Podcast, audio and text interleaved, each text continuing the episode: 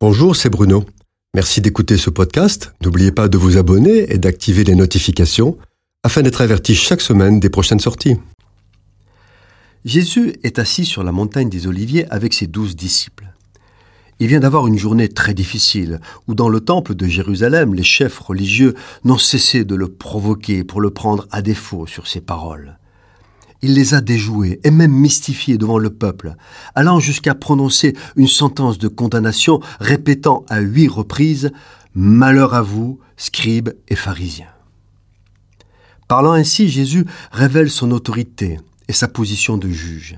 Il est Seigneur et il condamne l'hypocrisie de ceux qui, sous couvert de religiosité, ne servent que leurs propres intérêts, prenant ainsi le nom de Dieu en vain. Jésus sait que dans deux jours il va mourir sur la croix. Il donne sa vie par amour pour les hommes, afin que son sang, le sang de l'agneau de Dieu, permette au Père d'effacer les péchés de ceux qui croient en lui et proclament qu'il est le Seigneur de leur vie. Trois jours après sa mort, Jésus ressuscite, puis il monte au ciel et s'assit à la droite de son Père sur le trône de la grâce. Là, il intercède pour nous, attestant au Père par ses meurtrissures aux mains et aux pieds que le sacrifice parfait est accompli et qu'ainsi les portes de la vie éternelle peuvent s'ouvrir. Il dit encore à ses disciples que la fin du monde est certaine et que lui va revenir sur terre, non plus en serviteur souffrant, mais dans la gloire, avec tous les anges. Il s'assiera sur le trône de sa gloire pour juger toutes les nations il mettra à sa droite ceux qui ont refait le bien, destinant les justes à la vie éternelle, et à sa gauche ceux qui ont refait le mal, les destinant au châtiment éternel. À cause de ce texte, certains ont prétendu que le salut se gagne par les œuvres. C'est faux.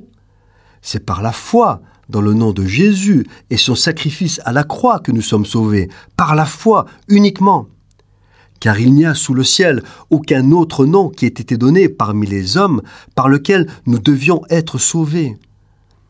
Ces bonnes œuvres dont il est question dans ce texte sont les conséquences de la foi et non la source du salut. En effet, comment est-il possible de juger de la foi de quelqu'un si ce n'est par les œuvres qu'il produit? Les œuvres sont la preuve de la foi, et une foi qui ne produit pas de bonnes œuvres ou de bons fruits est une foi morte, une hypocrisie.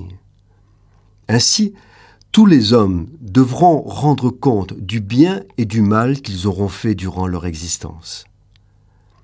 Le jugement des œuvres est une certitude, sinon comment pourrions-nous affirmer que Dieu est un Dieu juste? Au jour du jugement dernier, toutes choses vont disparaître. En attendant ce jour, nous avons une conduite empreinte de piété, d'amour, de service, de consécration et de sainteté, attend, ainsi comme le dit la Bible, la venue du jour de notre Seigneur. Cette chronique a été produite par Bruno Oldani et Jacques Cudeville.